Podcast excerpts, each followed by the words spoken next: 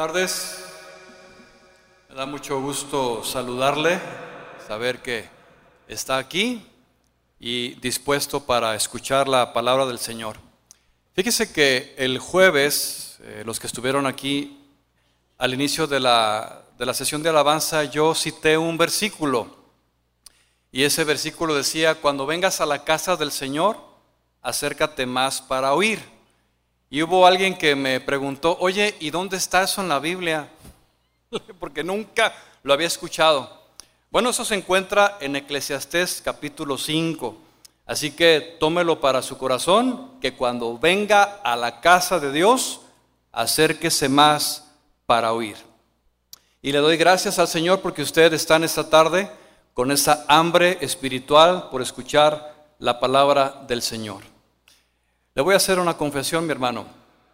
Para mí en esta tarde es, difícil estar aquí, eh, puesto que el Señor ha puesto en mi corazón un mensaje, de esos mensajes que no nos gusta a nosotros como pastores predicar. Decimos, Señor, ¿por qué a mí? ¿Por qué no a otro? ¿Por qué no otro pastor? ¿Por qué a mí?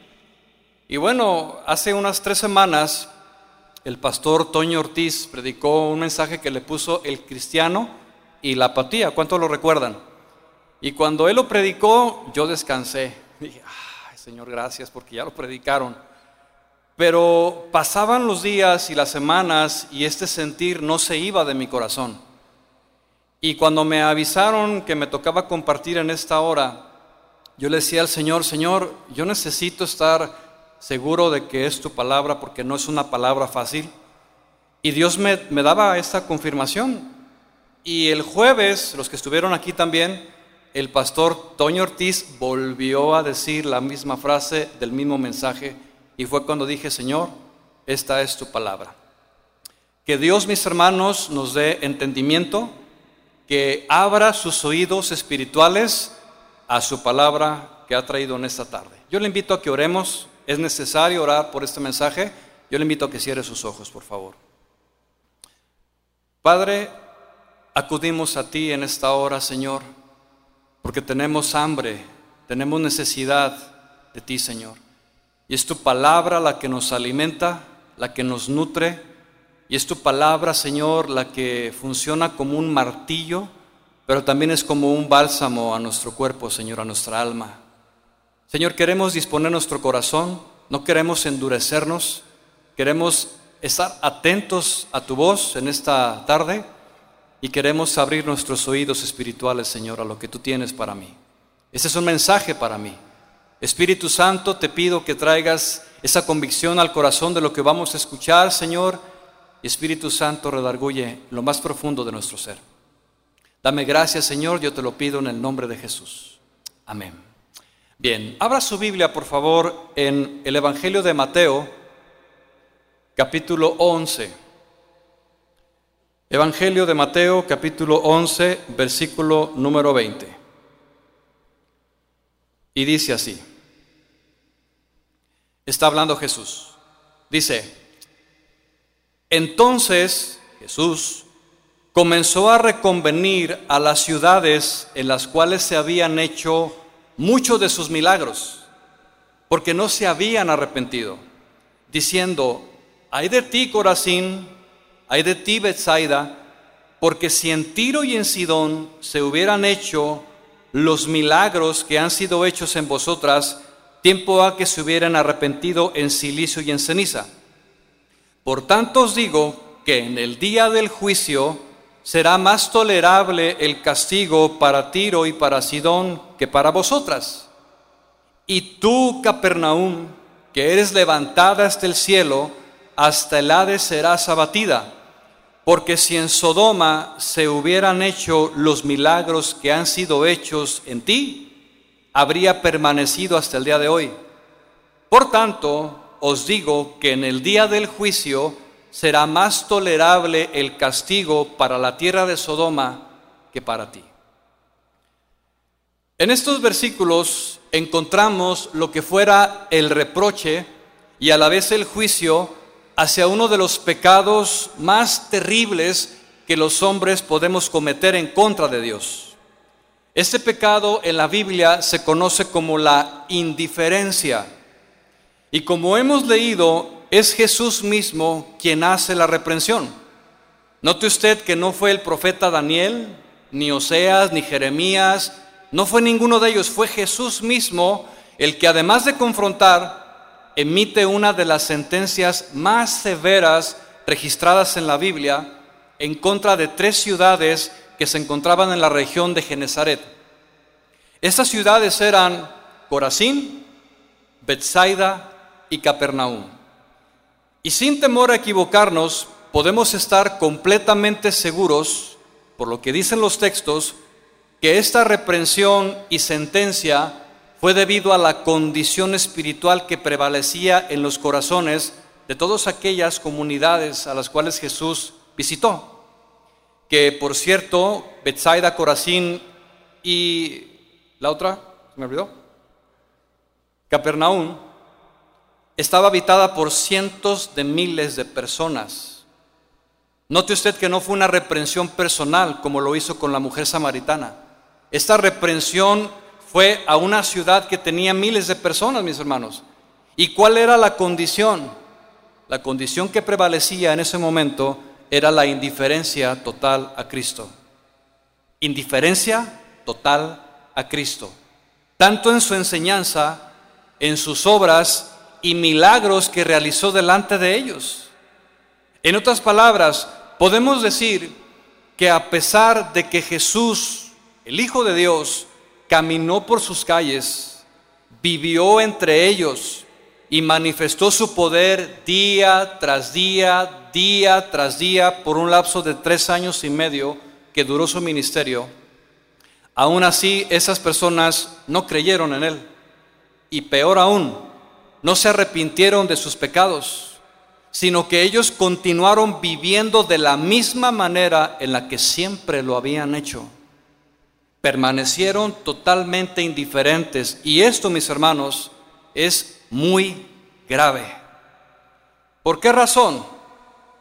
Porque una persona indiferente manifiesta actitudes, conducta y refleja un corazón apartado de Dios, que sin lugar a dudas, y más adelante lo vamos a ver, recibirá un juicio. Por esa razón Jesús inicia en el versículo 20 de la siguiente manera, si me sigue una vez más con su vista, por favor, y entramos en la enseñanza. Dice así Jesús. Entonces comenzó, y preste atención a la siguiente palabra, a reconvenir a las ciudades en las cuales había hecho muchos de sus milagros, porque no se habían arrepentido. Esta palabra que encontramos aquí, reconvenir, se traduce en su original como reprochar, pero también es denunciar. En otras palabras, Jesús estaba denunciando, reprochándoles a ellos una condición espiritual que él vio en sus corazones. Y se trata de una amonestación muy seria y terribles a la vez por las consecuencias eternas a las cuales van a ser sometidos. Mis hermanos, no era cosa ligera lo que estaba sucediendo aquí. Notemos que en ese momento Jesús estaba muy enojado. Yo no sé si usted alcanza a apreciar los textos que acabamos de leer, pero Jesús estaba molesto. Estaba molesto. De hecho, la traducción que hace la Biblia en lenguaje sencillo dice de la siguiente manera. No sé si alguien la tiene por aquí, pero dice así. Jesús estaba muy disgustado con los pueblos donde había hecho la mayoría de sus milagros, porque la gente de esos lugares no se había arrepentido y no habían cambiado su forma de vivir, ni querían obedecer a Dios. Esa traducción está más clara. Y qué tremendo, ¿no? Que estas personas que presenciaron en vivo, sus ojos pudieron ver los milagros de Jesús ellos estuvieron expuestos a las más grandes enseñanzas del Maestro. Tuvieron al mejor predicador, tuvieron al mejor pastor, a la autoridad misma de la palabra. Jesús era el verbo hecho carne. Aún los fariseos, los eruditos de la ley, dijeron, este hombre no habla como los escribas, este hombre habla con autoridad. ¿Y por qué razón? Porque él era la palabra viviente. Pero aún y a pesar de que vieron y escucharon, no les aprovechó, porque no quisieron cambiar. Fueron totalmente indiferentes. Y es lo mismo que sucede hoy, mis hermanos. Hay mucha gente que se queja de sus pastores, hay mucha gente que se queja de sus congregaciones, pero este versículo comprueba que aun que tengas el mejor pastor, el mejor líder, estés en la iglesia más grande, tú decides no cambiar. Permaneces indiferente, aunque tengas lo mejor de lo mejor. Y por ejemplo, hablando de la ciudad llamada Capernaum, porque dice Jesús, hay de ti, Capernaum. Pero, ¿qué sucedió en Capernaum? Capernaum, mis hermanos, fue nada más ni nada menos que el centro de actividades más importantes dentro del ministerio de Jesús. Digamos que esta ciudad fue el centro de operaciones, el cuartel general de él. En esta ciudad llamada Capernaum fue el lugar de residencia de Jesús. Él vivió allí, pasó la mayor parte del tiempo. Capernaum también fue el lugar donde Jesús sanó al siervo del centurión, recuerda. Cuando enferma este siervo, manda pedir ayuda a Jesús y le dice el centurión, Señor, no es necesario que tú vayas, di la palabra y mi siervo sanará. ¿Se acuerda?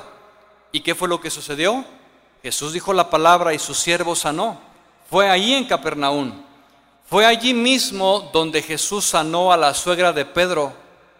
Para los que no sabían que Jesús, que Pedro, perdón, era un hombre casado, hay que leer Mateo 8:14, porque dice la Biblia que Jesús sanó a la suegra de Pedro. En la ciudad de Capernaum, Jesús también curó al paralítico que fue bajado del techo por sus amigos que tenían fe. Lo llevaron a esa casa, lo descienden y Jesús dice la palabra que al ver la fe de ellos lo sanó. Fue también en Capernaum donde resucitó a la hija de Jairo, un milagro extraordinario, que la gente que estuvo presente pudo ver esa maravilla de ver un muerto resucitar. Pues Jesús lo hizo en esa ciudad y obviamente el rumor corrió por toda aquella región. También en Capernaum fue donde sanó a la mujer de flujo de sangre. Esa mujer que tenía muchos años de ese padecimiento, dice que extendiendo su mano toca el borde del manto de Jesús y sana. Jesús voltea y dice, ¿quién me ha tocado? Y conoce usted la historia. Pues fue ahí en Capernaum. Capernaum también fue donde Jesús enseñó en las sinagogas de ellos más que en ningún otro lugar. En esa región Él declaró que Él era el pan de vida, o sea, el alimento espiritual. Fue ahí en Capernaum donde predicó las famosísimas parábolas del reino. Y fue en esa ciudad, hermanos, la que más se benefició de las enseñanzas de Jesús. Sin lugar a dudas, Capernaum fue la ciudad que más vio el resplandor de la gloria del unigénito del Padre. Y ni aún así, ni aún así se arrepintieron. Ni aún así dejaron sus pecados. Trataron al Señor Jesús con total indiferencia. Sin embargo, podemos notar claramente que la reacción de parte de Jesús hacia con ellos no fue igual. O sea, Jesús no reaccionó indiferente a ellos, no. Fue todo lo contrario. Jesús les dijo palabras que debieron sacudir su indiferencia a lo más profundo. Y vea usted nuevamente Mateo versículo 22, capítulo 11. Y dice así, Jesús hablando, dice, ay de ti Corazín, ay de ti Betsaida ese ay que usted lee ahí es de un gran lamento. Jesús estaba lamentándose la condición. Y dice, porque si en Tiro y en Sidón se hubieran hecho los milagros que han sido hechas en vosotras, tiempo ha que se hubieran arrepentido en silicio y en ceniza. Por tanto os digo que en el día del juicio será más tolerable el castigo para Tiro y para Sidón que para vosotras. Yo quiero que usted note, mi hermano, que es realmente fuerte lo que está diciendo Jesús aquí. Y lo tremendo de estas escrituras es que al estar escudriñando, eh, tomé el tiempo para revisar otras versiones y me encontré con una de ellas que lo, lo traduce de tal manera que en mí creó un impacto muy fuerte. Esa traducción que hace la Biblia lenguaje sencillo dice así, escuche con atención, los mismos versículos. Dice, habitantes de Corazín, qué mal les va a ir a ustedes. Y también les va a ir mal a ustedes, los que viven en Bethsaida. ¿Te imaginas al Señor Jesús hablando estas palabras? Qué mal les va a ir a ustedes. Porque si los milagros que se hicieron en las ciudades de Tiro y Sidón, hace tiempo que los que viven allí hubieran cambiado su manera de vivir, se habrían vestido ellos de silicio, de cenizas, para mostrar su verdadero arrepentimiento. Pero sin embargo no fue así. Dice Jesús en esta versión, les aseguro que en el día del juicio final ustedes van a recibir un castigo mayor que el de ellos. Yo no sé, hermano, pero a mí me impacta esta versión. Y es posible que muchos de nosotros al leer la Biblia pasamos por estos versos de corrido y no hacemos un alto para meditar en lo que está escrito aquí. Esto es contundente, mi hermano. A este punto, quizá alguno de los que están aquí pudiera pensar en su corazón, en su mente y decir, qué dura es esta palabra. Qué duro viene el pastor ahora, ¿no? ¿Por qué no nos predica mejor de la misericordia, del amor de Dios, mis hermanos? Pues déjeme decirle que por amor lo hago. Por amor a la palabra de Dios, mis hermanos, Él nos ama tanto que nos amonesta. Por amor nos redarguye, por amor nos exhorta. Y es por amor que Dios nos llama al arrepentimiento una y otra vez, una y otra vez, Dios levantando profetas a su pueblo para que les advirtiera y les amonestara acerca de su condición en el corazón. Es por amor a su pueblo que Dios envió profetas para advertir del juicio venidero. Es por amor, hermanos, que Dios habiendo hablado muchas veces y de muchas maneras en otro tiempo por los profetas, en estos postreros tiempos nos ha hablado a través del Hijo. ¿Y qué ha dicho el Hijo? ¿Cuáles fueron las palabras de Jesús? Arrepiéntete. Mateo capítulo 4 inicia el ministerio de Jesús diciendo las mismas palabras, arrepiéntete. Juan el Bautista, el precursor de Jesús, dijo exactamente lo mismo, pueblo, arrepiéntete. Y Jesús dice, arrepiéntete de tu tibieza, arrepiéntete de tu apatía y de tu incredulidad. Jesús le dijo a la iglesia en Apocalipsis, a la iglesia, de la Odisea, arrepiéntete de tu pereza y de tu indiferencia y de tu tibieza.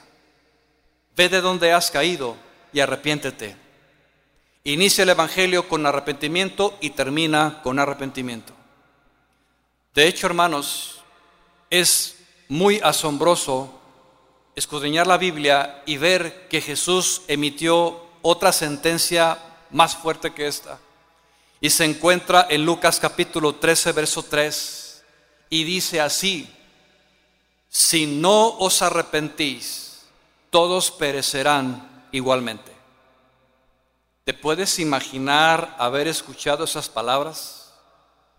Si no se arrepienten, de igual manera perecerán. Pues Jesús de igual manera fue el que más habló sobre el tema del infierno, más que cualquier otro autor de la Biblia. Recordemos que Dios es todo amor. ¿Cuántos sabemos eso? Dios es todo amor y sí que lo es. Dios es muy misericordioso es perdonador, sin duda alguna. Dios es restaurador y cubre multitud de pecados y lo hemos recibido. ¿Cuántos hemos recibido el perdón de, de pecados? Pero también, hermanos, que no se nos olvide que también Dios es fuego consumidor. Y dice la Biblia que no tendrá por inocente al que es culpable. Resalto, si no se arrepiente. Porque si una persona que vivió en pecado, en rebeldía contra Dios, se arrepiente de todo su corazón, Dios retira el juicio de esa persona, de ese pueblo, de esa nación, porque se ha arrepentido. Y vemos en la Biblia que muchas veces Dios hizo eso. que mandó juicio, por ejemplo, en los tiempos de, de Jonás a la ciudad de Nínive. Dios había determinado exterminar esa ciudad y mandarle juicio. ¿Y qué hizo Dios al ver un arrepentimiento genuino? Retira el juicio que había pensado hacer.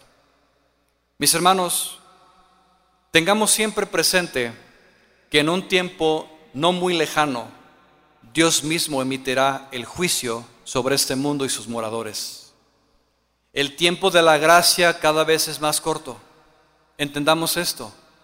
La humanidad está en el centro. Hay una mano de Dios extendida deteniendo el juicio.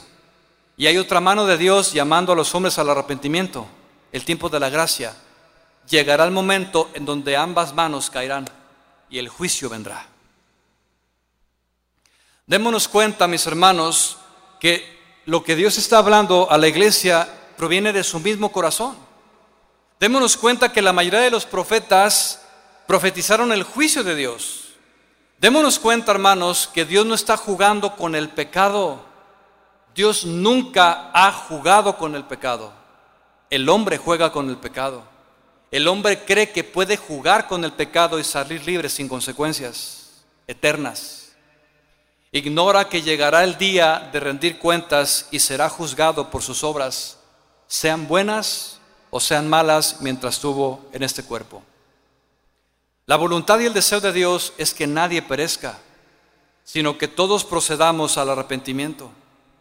El llamado de Dios es el mismo de ayer. ¿Cuál es el llamado de Dios? Deje el impío su camino y vuélvase a Dios de todo su corazón. Mis hermanos, es que esto es real. En un par de años más, yo no sé si el día de mañana viviremos, pero si no tenemos un corazón arrepentido, y no tenemos ese nuevo nacimiento, se enfrentará el hombre a una realidad que jamás pensó enfrentar. Y despertará, como dice el libro de Daniel, a una terrible eternidad separada de Dios, llamada infierno, donde es la ausencia de Dios por los siglos de los siglos sin una segunda oportunidad. Pero el hombre no piensa que eso llegará a suceder. El hombre vive como si Dios no existiera. Por eso la invitación de Dios, deje el impío su camino y vuélvase a Dios con todo su corazón. El llamado de Dios por medio de este mensaje es para todo aquel que ha permanecido y permanece con una actitud indiferente a Dios y que aún continúa sin arrepentimiento. Escucha hermano, el único que puede saber su corazón es Él, yo no, ni su esposa, varón. Nadie puede conocer la condición del corazón sino solamente Dios. Y hoy día tenemos una realidad que no podemos negar. Y esa es que dentro de las congregaciones en todo el mundo hay quienes viven en una total indiferencia hacia Dios y su palabra. Eso es una verdad, hermanos. No todos los que estamos en este lugar somos nacidos de nuevo. No todo el que asiste a una congregación en otra parte es nacido de nuevo. Hay una realidad y esa es que hay mucha gente sentada en las iglesias que escucha la palabra, que es expuesta a la presencia de Dios y su vida no cambia. Ignora que si sigue en esa forma de vivir y no se arrepiente, los llevará en poco tiempo al infierno. Porque nuestra vida es muy breve. Porque están en un pie en Cristo y otro en la iglesia. Perdón, un pie en Cristo y otro en el mundo. Porque su corazón toma placer en las cosas que ofenden el carácter de Dios. Es increíble, mis hermanos, la cantidad de creyentes, y lo voy a decir entre comillas, que llevan prácticas pecaminosas y viven como si esto no, o sea, como si esto no fuera pecado. Se han acostumbrado tanto al pecado que son como el pez que nada en el agua. Y la iglesia hoy más que nunca, mis hermanos, está tan influenciada por el mundo, por la tecnología, por el pecado que no se da cuenta de su condición. Hay muchos hombres, muchas personas que aman el pecado y la vanidad y la gran mayoría lo hace de una forma deliberada, porque saben que es pecado lo que están haciendo Porque si no es su conciencia que Dios puso, que les advierte que lo que están haciendo no está bien, es el Espíritu Santo que redarguye en lo más profundo y dice, eso que estás a punto de hacer no está bien, ofende a Dios, es pecado. Y sin embargo, el, el hombre, la mujer, el joven, acalla su conciencia, apaga la voz del Espíritu Santo y dice, pues sí lo hago porque me gusta, me encanta, me deleita. Al cabo después me arrepiento. Después busco a Dios y le pido misericordia. Yo sé que es misericordioso. Esto es tentar a Dios, hermanos. Y muchos pecan de manera deliberada. Viven en una total indiferencia a las cosas espirituales. Y todo esto, mis hermanos, y lo hago con mucho énfasis, aún y a pesar de que cada servicio al que asisten son expuestos a la presencia de Dios por medio del tiempo de la alabanza. No es simple y llana música, hermanos. Mucha gente lo ve así, como un tiempo de entretenimiento, mientras llegan los hermanos, vamos a cantar algo bonito. No, hermanos, el tiempo de la alabanza es un tiempo espiritual. Dios dice en su palabra que Él habita en medio de las alabanzas de su pueblo. ¿Cuánto lo creemos? Y es en esa presencia, en esa atmósfera, como hace un momento lo hicimos, donde Dios comienza a tocar corazones donde Dios comienza a ministrar necesidades. Es en el tiempo de la alabanza donde Dios toca y sana enfermedades. Es en el tiempo de alabanza, en esa atmósfera de Dios, donde Dios consuela, donde Dios fortalece, donde Dios anima, donde Dios suple toda necesidad del alma. Es en ese tiempo, hermanos, en el tiempo de la atmósfera de Dios. Entonces, ¿qué es lo que pasa? Que mucha gente está expuesta a los tiempos de alabanza, sin embargo no cambian. Muchos permanecen indiferentes aún y a pesar de que cada servicio escuchan el mensaje de la palabra enviada por Dios a través de sus pastores. ¿Y qué es lo que sucede, hermanos? Somos oidores olvidadizos, porque muchos no cambian, siguen en la misma condición, continúan con la misma apatía, están en la misma indiferencia y no sucede nada. Pero la pregunta es, ¿por qué sucede? Por una actitud del corazón, hermanos. Por una actitud de la voluntad que te impide apreciar lo que Dios está haciendo. Y eres ajeno totalmente a las cosas que están pasando. Déjame decirte que es verdad. A mí me ha tocado escuchar testimonios de que hay ciertas personas que les produce un fastidio el tiempo de la alabanza. Se les hace largo. A mí se me hace corto. Ay, ya pasó una hora, 50 minutos y otros ya como que, ya que se acabe, ya que se acabe. Y déjeme decirle que el lenguaje corporal habla mucho. Y hay gente que, que no soporta el tiempo de la alabanza o se duermen durante una predicación donde Dios está hablando claramente y la gente no está percibida de lo que está escuchando. Y no cambian, siguen en la misma condición. Me gustaría preguntarte a ti, hermano, hermana, de manera personal, a cada uno de ustedes, ¿cuánto tiempo llevas profesando ser cristiano? ¿Cuánto tiempo llevas congregándote en una iglesia? ¿Un año? ¿Cinco? ¿Diez? ¿Veinte? ¿O más? ¿Cuánto tiempo llevas expuesto a la presencia de Dios como en este servicio? Supongamos que al mismo tiempo que profesa ser cristiano. La siguiente pregunta es, ¿y por qué no has cambiado? ¿Por qué sigues siendo el mismo de siempre?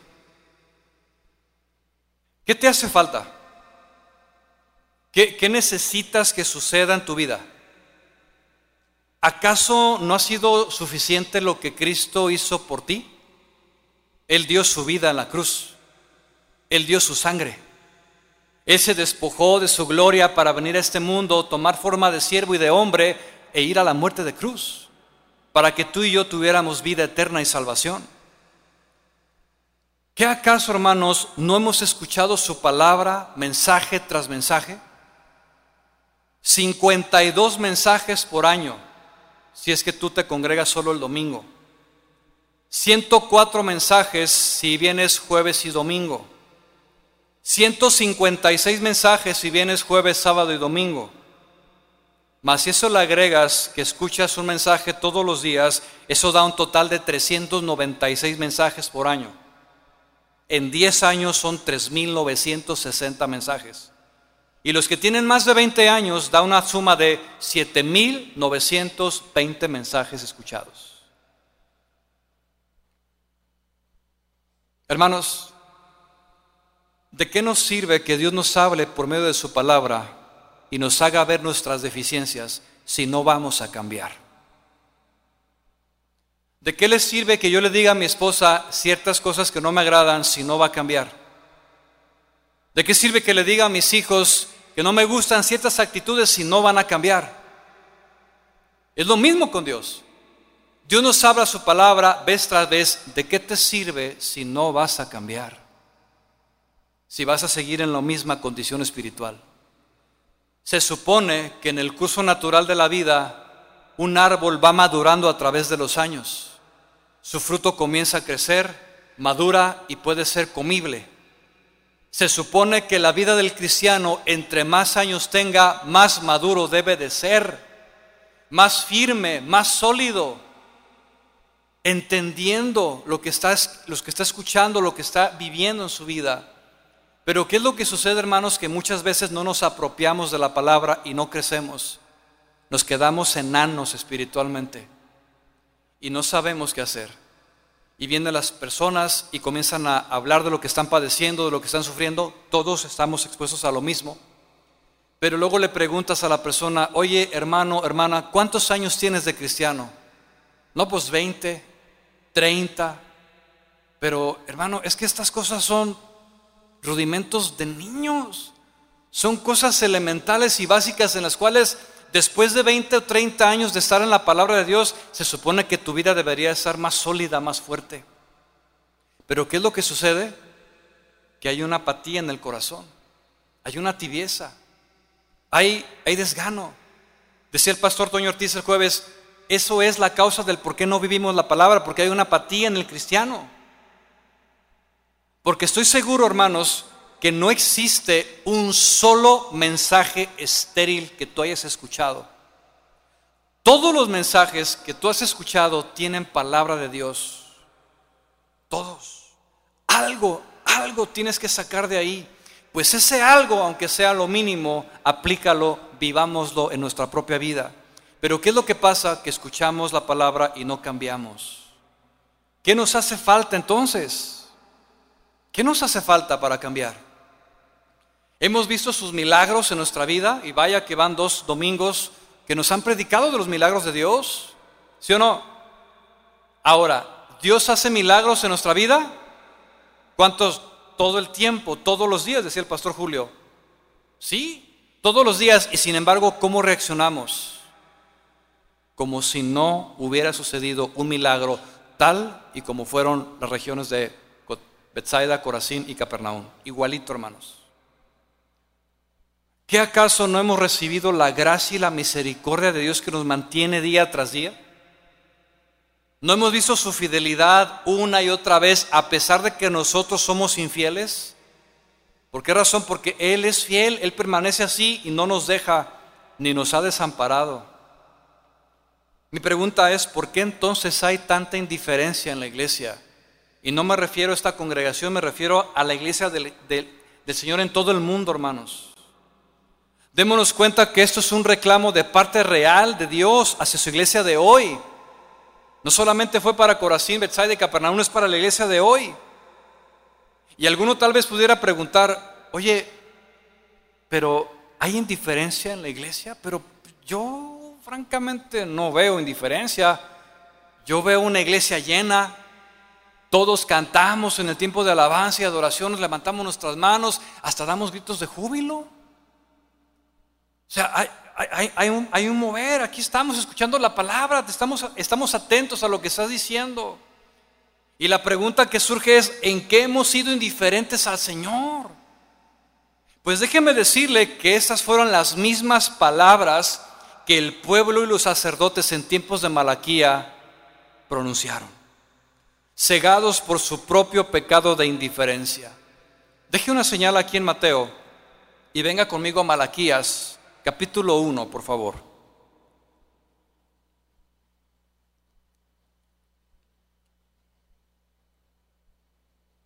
Malaquías 1.6 dice, escuche, hablando el Señor, el Hijo honra al Padre y el siervo honra a su Señor. Si pues yo soy Padre, ¿dónde está mi honra? Y si yo soy Señor, ¿dónde está mi temor? Dice Jehová de los ejércitos a vosotros, oh sacerdotes, que menosprecian mi nombre y decís, ¿en qué hemos menospreciado tu nombre, Señor? Y contesta el Señor, en que ofrecen sobre mi altar pan inmundo. Y dijisteis, todavía se atrevieron a responderle al Señor, ¿en qué te hemos deshonrado? Y contesta el Señor, en que pensáis que la mesa de Jehová es despreciable. Note usted que estos sacerdotes ministros de Dios, levitas, escogidos para el servicio a Dios, comenzaron a tratar a Dios de una forma indiferente. Ellos menospreciaron el nombre de Dios y su palabra. Cuando Dios había establecido el orden, las leyes ceremoniales, todo lo que implicaba el sacrificio, ellos comenzaron a tomarlo a la ligera. Y estos sacerdotes lo hicieron de menos. No le dieron la importancia y comenzó a darles lo mismo una cosa que otra. Y esto es lo que manifiesta una actitud indiferente. Una persona indiferente, hermanos, en lo natural, es aquella que ha perdido la sensibilidad a las cosas que suceden a su alrededor. Es decir, este cristiano no muestra una actitud positiva ni negativa, está como en un estado neutral. Es aquella persona que ve una necesidad y no hace nada, ni bien ni mal. Una persona indiferente le da lo mismo una cosa que otra. Oye, ¿qué quieres comer? Lo que sea, está bien. No me afecta. Oye, fíjate que tembló allá en tal ciudad y miles de personas murieron, se quedaron sin comer. Y esta persona indiferente carece de interés e importancia porque no tiene consecuencias. De todos modos, la decisión que tome no le va a afectar. Por eso es indiferente. Y son aquellos que dicen, a mí me da lo mismo ir a la iglesia que no ir no me afecta. Vamos, un, servicio, un domingo, no pasa nada, dos semanas, no pasa nada, no pasa nada. Ese es el pensamiento del indiferente. Dice, no me da, me da lo mismo. Es aquel que dice, me da lo mismo alabar a Dios que no alabarlo. O sea, no, hermanos, es que hay una diferencia entre alabar a Dios y no hacerlo. Sí hay una diferencia. Es aquel que escucha un mensaje de la palabra y simplemente no responde a ella. Sigue igual. Una persona indiferente no tiene interés por las cosas que son espirituales. No ora, no lee, no medita, no le gusta estar sentado escuchando un mensaje, no tiene interés por las cosas de la congregación a la que pertenecen. Y voy a hacer aquí un paréntesis porque esto es en todas las congregaciones, hermanos. Se hace una invitación a una reunión de oración y la gente no viene. Reuniones de matrimonios, dicen los matrimonios, ah, lo escucho por internet y no vienen. Va a haber un congreso, hermanos, de alabanza. Vienen malos de afuera que los de casa. Va a haber una velada acá con los jóvenes, 20, 30. Va a haber una actividad en provecho de ustedes, hermanos. Todas las actividades de esta congregación y de a la cual perteneces tienen un propósito y ese es edificar el cuerpo de Cristo. Pero ¿qué hace el indiferente? No voy. Después voy. Y no participa. No se, no se involucra. Y esto, hermanos, es el corazón del indiferente no siente la necesidad de Dios y esto es peligrosísimo. ¿Y por qué es peligroso? Porque esta actitud que le vengo mencionando desde que empecé tiene consecuencias eternas y terribles, hermanos, si no se arrepienten de esa indiferencia. Por eso este mensaje es predicada a la iglesia de hoy. Porque tal vez puede ser, tú mi hermano que estás aquí o que estás escuchando, que puedas estar engañado pensando que estás bien, cuando en realidad tu corazón está lejos de Dios. Y lo dijo el profeta Isaías, este pueblo de labios me honra. Sí, sí me honra, me da fiestas solemnes, me da sacrificios, viene, asiste, pero su corazón no está conmigo. Su corazón está lejos de mí. Y esto es lo que Jesús les reprocha. Si me sigue una vez más a Mateo capítulo 11, verso 23, y dice así, y tú, Capernaum, note usted cómo dice, que eres levantada hasta el cielo, gloriosa la ciudad de Capernaum por los milagros que vieron. Dice Jesús, hasta el Hades serás abatida porque si en Sodoma se hubieran hecho los milagros que fueron hechos en ti, habría permanecido al día de hoy.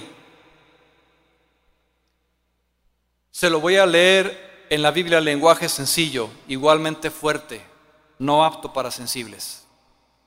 Dice así, y ustedes, habitantes del pueblo de Capernaum, que creen que ya están en el cielo, Note usted que estas personas creían que ya eran salvas por el hecho de ser descendientes de Abraham, como se lo dijeron a Jesús.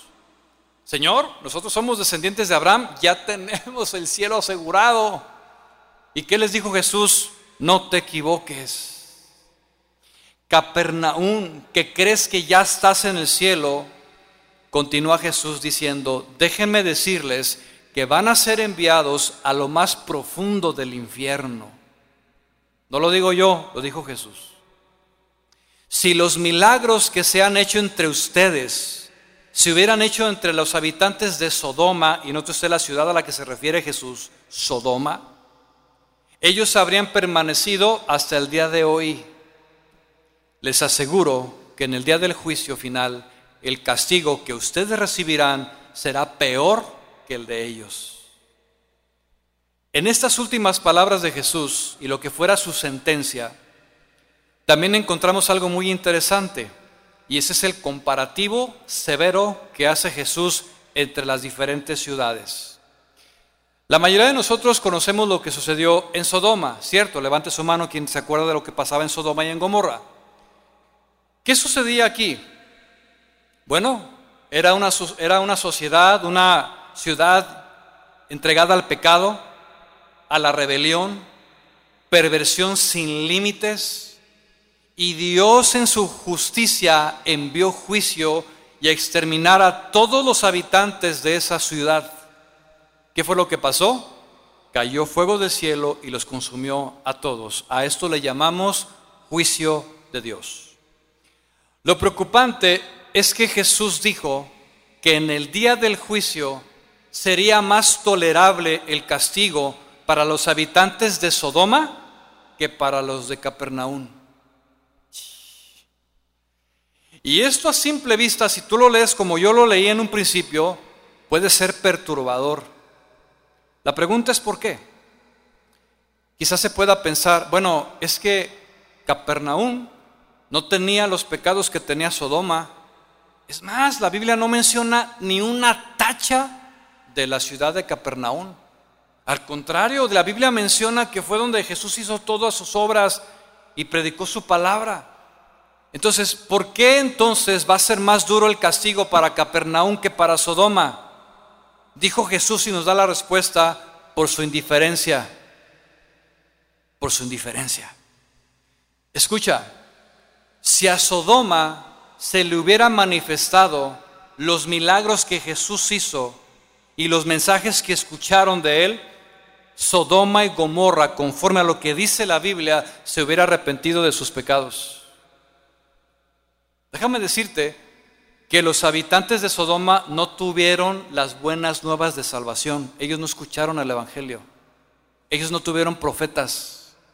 Ellos no tuvieron hombres de Dios que les anunciaran la palabra del Señor. Pero Capernaum sí. Capernaum tuvo al mismísimo Salvador del mundo. Él tuvo al Cordero de Dios entre ellos, pero no reaccionaron. Ellos tuvieron de los más grandes privilegios que nadie más tuvo. Y escucha mi hermano, pon muchísima atención, porque por esos privilegios serán juzgados con mayor severidad. Corazín, Bethsaida y Capernaum tuvieron más privilegios que Tiro, Sidón y Sodoma. Y así es el día de hoy. Muchos de nosotros, y hablando de la iglesia de hoy, tenemos grandes privilegios que otros no tuvieron. ¿Sí? De entrada, tenemos, hermanos, en nuestras manos la palabra profética más segura, escrita en más de 2.400 idiomas en el mundo y dialectos cosa que otros no tuvieron. Está traducida en 40 versiones diferentes. Actualmente tenemos en nuestras manos el privilegio de la tecnología que con solo un clic te aparecen miles de libros recabados a través de toda la historia. Gozamos de la libertad hoy más que nunca de reunirnos con toda libertad sin persecución. La iglesia de hoy tiene ese privilegio, hermanos.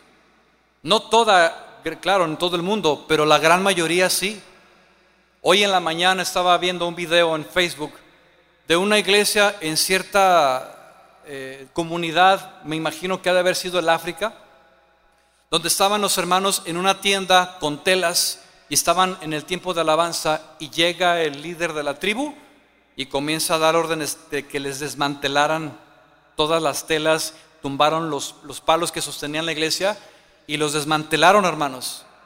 Todo el tiempo que duró ese, ese ataque o esa persecución en contra de los cristianos, ellos siguieron alabando a Dios, no se pararon. Qué tremendo testimonio, hermanos. Y muchos ahora Lamentable, hermanos. Que pasa alguna prueba, alguna circunstancia y en vez de seguir alabando a Dios con sus manos en alto, las bajan y dejan de alabar, dejan de congregarse, dejan de escuchar la palabra porque les gana más su emoción.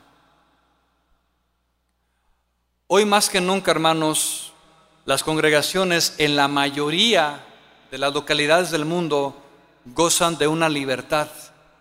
Cuentan con asientos cómodos, con aire acondicionado, un buen sonido, grupos de alabanza que tocan muy bien.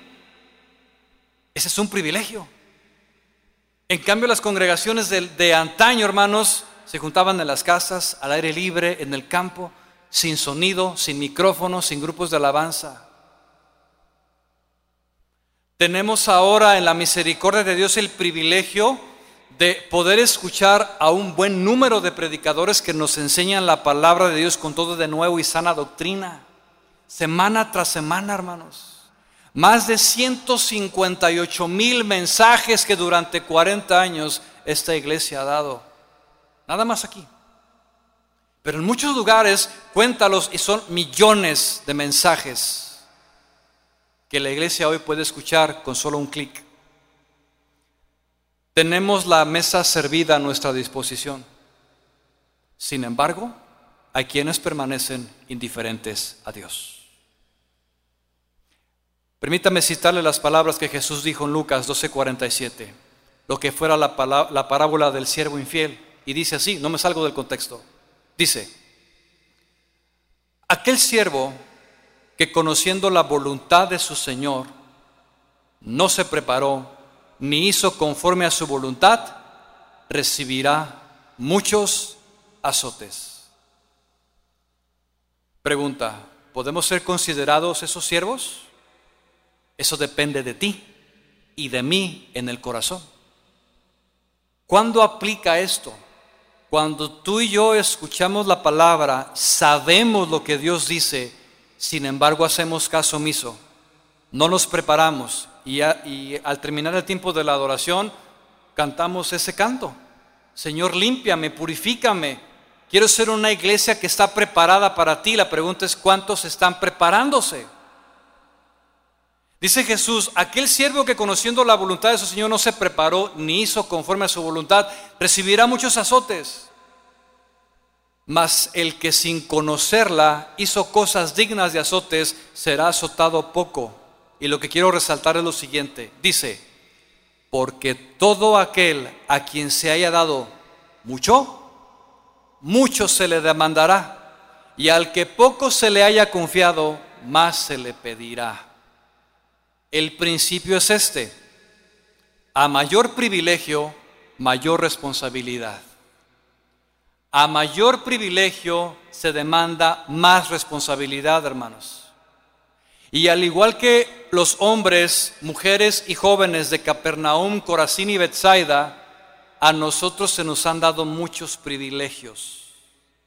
De tal manera que tampoco, diga conmigo tampoco, tampoco tenemos excusa. Jesús nos dice, y añade aún más detalles en su reclamo al mencionar que en el infierno habrá diferentes grados de castigo.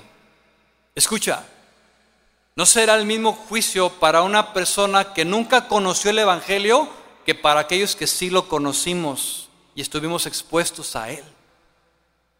Una vez alguien me preguntó, oye, ¿y las comunidades allá en las sierras, allá en el África, donde nunca escucharon el Evangelio, ¿Cómo Dios va a juzgar eso? La Biblia dice que es a través de la conciencia moral. Dice, pues si aún ellos que no sabían cuál era la voluntad de Dios, hicieron cosas malas, indudablemente serán castigados. Pero los que seremos más castigados, y tengo que incluirme así, es aquellas personas que sabiendo la palabra de Dios no la obedecen. No será el mismo juicio, hermanos. A ti que llevas escuchando muchos mensajes, a ti que llevas mucho tiempo expuesto a la presencia de Dios, si no somos obedientes, habrá un castigo. ¿Y por qué lo sé? Bueno, porque quien lo dijo fue el mismo juez que impartirá su justicia, Jesús. A Jesús le fue entregado el juicio. Él estará en el tribunal de Cristo para los cristianos, los creyentes, y estará en el juicio del gran trono blanco para los que no creyeron en Él. Interesante los dos tribunales. Y los dos tribunales servirán para recompensar y castigar las obras que hicimos estando en este cuerpo, hermanos. Incluso, déjame decirte que en base a esta enseñanza, se nos pedirá cuentas de cuál fue nuestra reacción a ella. Por eso yo le ruego, hermanos, que no tome a la ligera este mensaje. Atesórelo en su corazón, medítelo y dele una, demos una respuesta a Dios. Yo quiero que te des cuenta que el pecado de la indiferencia a Dios es más grave incluso que el pecado de adulterio, de fornicación o mentira o robar. Incluso, hermanos, es más grave que los mismos pecados de los sodomitas y que aquellos que adoran ídolos. Porque el pecado de la indiferencia y el rechazo a Dios será duramente castigado. Tú y yo somos beneficiados de la presencia de Dios. Tus hermanos en la carne, tus vecinos, sus compañeros de trabajo, ellos no gozan de los privilegios que tú y yo gozamos. Alguno podrá decir, oye, tú nos quieres asustar, tú nos quieres infundir temor. Déjeme decirle que tiene toda la razón. Yo quiero infundirle a usted temor santo de Dios a su palabra. El temor que viene al corazón del hombre cuando escucha la palabra de Dios. Quiero infundirte el temor hacia su santidad, al respeto que Dios merece, a que no seamos indiferentes, hermanos a que demos una respuesta a Dios cuando Él se manifiesta en nuestra vida personal y cuando nos juntamos en este lugar para alabar, exaltar y adorar al Señor Jesús. Noé durante 120 años fue pregonero de justicia antes de que el juicio de Dios cayera sobre la humanidad de aquel entonces. 120 años Noé advirtiendo el juicio de Dios, hermanos. Pero ¿qué dice la Biblia? que ni aún así se arrepintieron. Siguieron en sus deleites y solamente ocho personas se salvaron. Porque se burlaron de Dios, se burlaron del inminente juicio que vendría, fueron indiferentes. Se lo leo, Mateo 24, 37 dice, mas como en los días de Noé, así será la venida del Hijo del Hombre. Porque como en los días de Noé, antes del diluvio, estaban comiendo y bebiendo, casándose y dándose en casamiento hasta el día que no entró en el arca, y no entendieron hasta que vino el diluvio y se los llevó a todos. Así será también la venida del Hijo del Hombre. Apocalipsis capítulo 9, verso 20, se lo leo. Dice, y los otros hombres que no fueron muertos con estas plagas, está hablando del juicio ya, ni aún así se arrepintieron de las obras de sus manos ni aún así dejaron de adorar a los demonios, ni a las imágenes de oro, plata, bronce, piedra y madera, las cuales no pueden ver, oír ni andar. Y dice el 21, y no se arrepintieron de sus homicidios, no se arrepintieron de sus hechicerías, ni de sus fornicaciones, ni de sus hurtos. ¿Por qué? Por la dureza del corazón. Ahora, ningún ser humano podrá decirle a Dios, tú nunca me hablaste. Todos los seres humanos, hermanos, recibimos desde que estábamos en una conciencia moral carteles que Dios comenzó a sacarnos. Vas muy rápido, detén tu vida. Y te envió otro cartel, vas muy rápido, detén tu vida. Otro cartel a través de una persona, a través de otra, a través de un mensaje, a través de muchas cosas que Dios utilizó para llamar al hombre al arrepentimiento, pero el hombre no quiso escuchar ignoró las señales de advertencia que venía un final. Y ese final llegará, hermanos, sin lugar a dudas, para todo ser humano. Dice la palabra de Dios, porque está establecido para los hombres que mueran una sola vez y después de esto, el juicio. Termino. ¿Cuál es la solución o qué puedo hacer si yo me encuentro en una actitud de indiferencia a Dios? Solamente tú sabes tu condición. La única respuesta es arrepentimiento. Si tú te has dado cuenta que has sido indiferente a Dios en su palabra, en la alabanza, en los milagros que Él ha hecho contigo, tiene que venir un arrepentimiento al corazón. Tiene que venir una actitud de la voluntad. Porque te voy a decir algo. Más de alguno ha recibido milagros de Dios en este lugar. Y como recibió su milagro, al poco tiempo se olvida de Dios. Ya ni siquiera se congrega. Y esa es una actitud muy común, hermanos. Que alguien recibe un favor de Dios resuelve su problema, sana su enfermedad y se va al mundo. Si tú y yo hemos recibido los milagros de Dios, escuchamos su palabra, nuestro corazón no puede estar indiferente. Y ese arrepentimiento que Dios busca en tu corazón parte del hecho de reconsiderar. De hecho, el significado de la palabra arrepentimiento es ese uno de, uno de, tantos, reconsiderar, volver a pensar a partir de la información recibida. Si tú escuchas la palabra de Dios, esa información que recibimos, y en base a ella, hermanos, nos volvemos a Dios de todo nuestro corazón.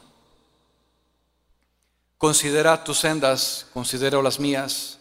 ¿Y cuál es nuestra condición del corazón? El profeta Isaías lo escribió así. Dijo, inclined vuestro oído, vengan a mí y vuestra alma vivirá. Solamente tú tienes la solución y que cuando Dios te llame a su presencia, tú puedas presentarte delante de Él, listo para ser recompensado en las cosas que hicimos para Él. Que Dios, mis hermanos, redarguya a través de esta palabra y que despierte a la iglesia en todo el mundo. Necesita venir un despertar espiritual al corazón del hombre, porque no podemos seguir viviendo de la misma forma. Tiene que venir un cambio al corazón, tiene que haber un despertar en el espíritu, tiene que haber una iglesia avivada, una iglesia limpia, pura, sin mancha, que Él recogerá, pero no así un corazón frío, un corazón tibio, un corazón indiferente. Que Dios encuentre en ti y en mí un corazón apasionado, un corazón fervoroso, un corazón que vive lo que predica, que vive la palabra de Dios en su vida, en su matrimonio, en su trabajo y en todo lugar donde pueda dar testimonio de ella. Amén. Yo le invito a que cierre sus ojos y vamos a darle gracias a Dios por este tiempo.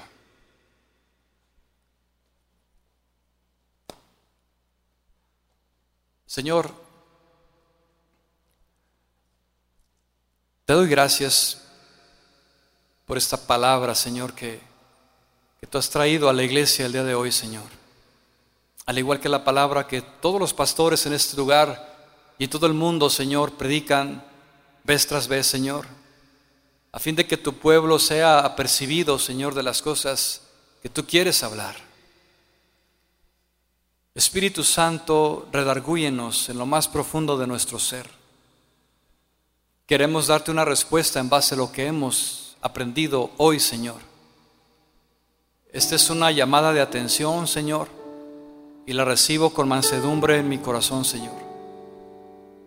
Yo te pido, Señor, por todo aquel que lo ha escuchado, esa semilla, Señor, entre al corazón, germine y produzca el fruto que tú esperas de cada uno de nosotros. Te pido por aquellos que reconocen en lo profundo de su ser que han sido indiferentes, Señor, que han incluso hasta perdido el respeto a ti, porque ha hecho falta el temor, porque no hay un respeto a tu palabra y se pierde el respeto cuando no obedecemos. Esa es una deliberada manera, Señor, de ser indiferente. Cuando no obedecemos tu palabra.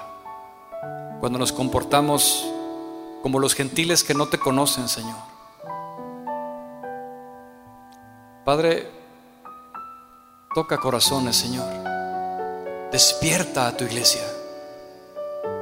Que cuando tú vengas, Señor, encuentres fe en nosotros una vida, Señor, apasionada, encendida por el fuego de tu Espíritu, no indiferente. Señor, nos arrepentimos en lo más profundo de nuestro ser, porque reconocemos, Señor, nuestra condición espiritual. Reconocemos que te hemos faltado el respeto, porque te hemos ignorado, Señor, a veces, por nuestras decisiones que hemos tomado fuera de ti, porque hacemos lo que queremos y minimizamos tu palabra, Señor.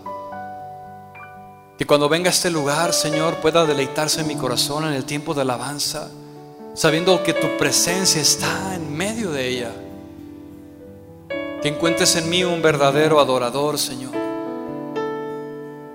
No solamente de labios, sino de, de palabras, Señor. De acción, de hecho. Que cuando escuche tu palabra, Señor, no sea un oidor olvidadizo, que sea, Señor, un hacedor de ella. Porque el despreciar tu palabra también es indiferencia, Señor. El no hacer lo que tú me dices que haga.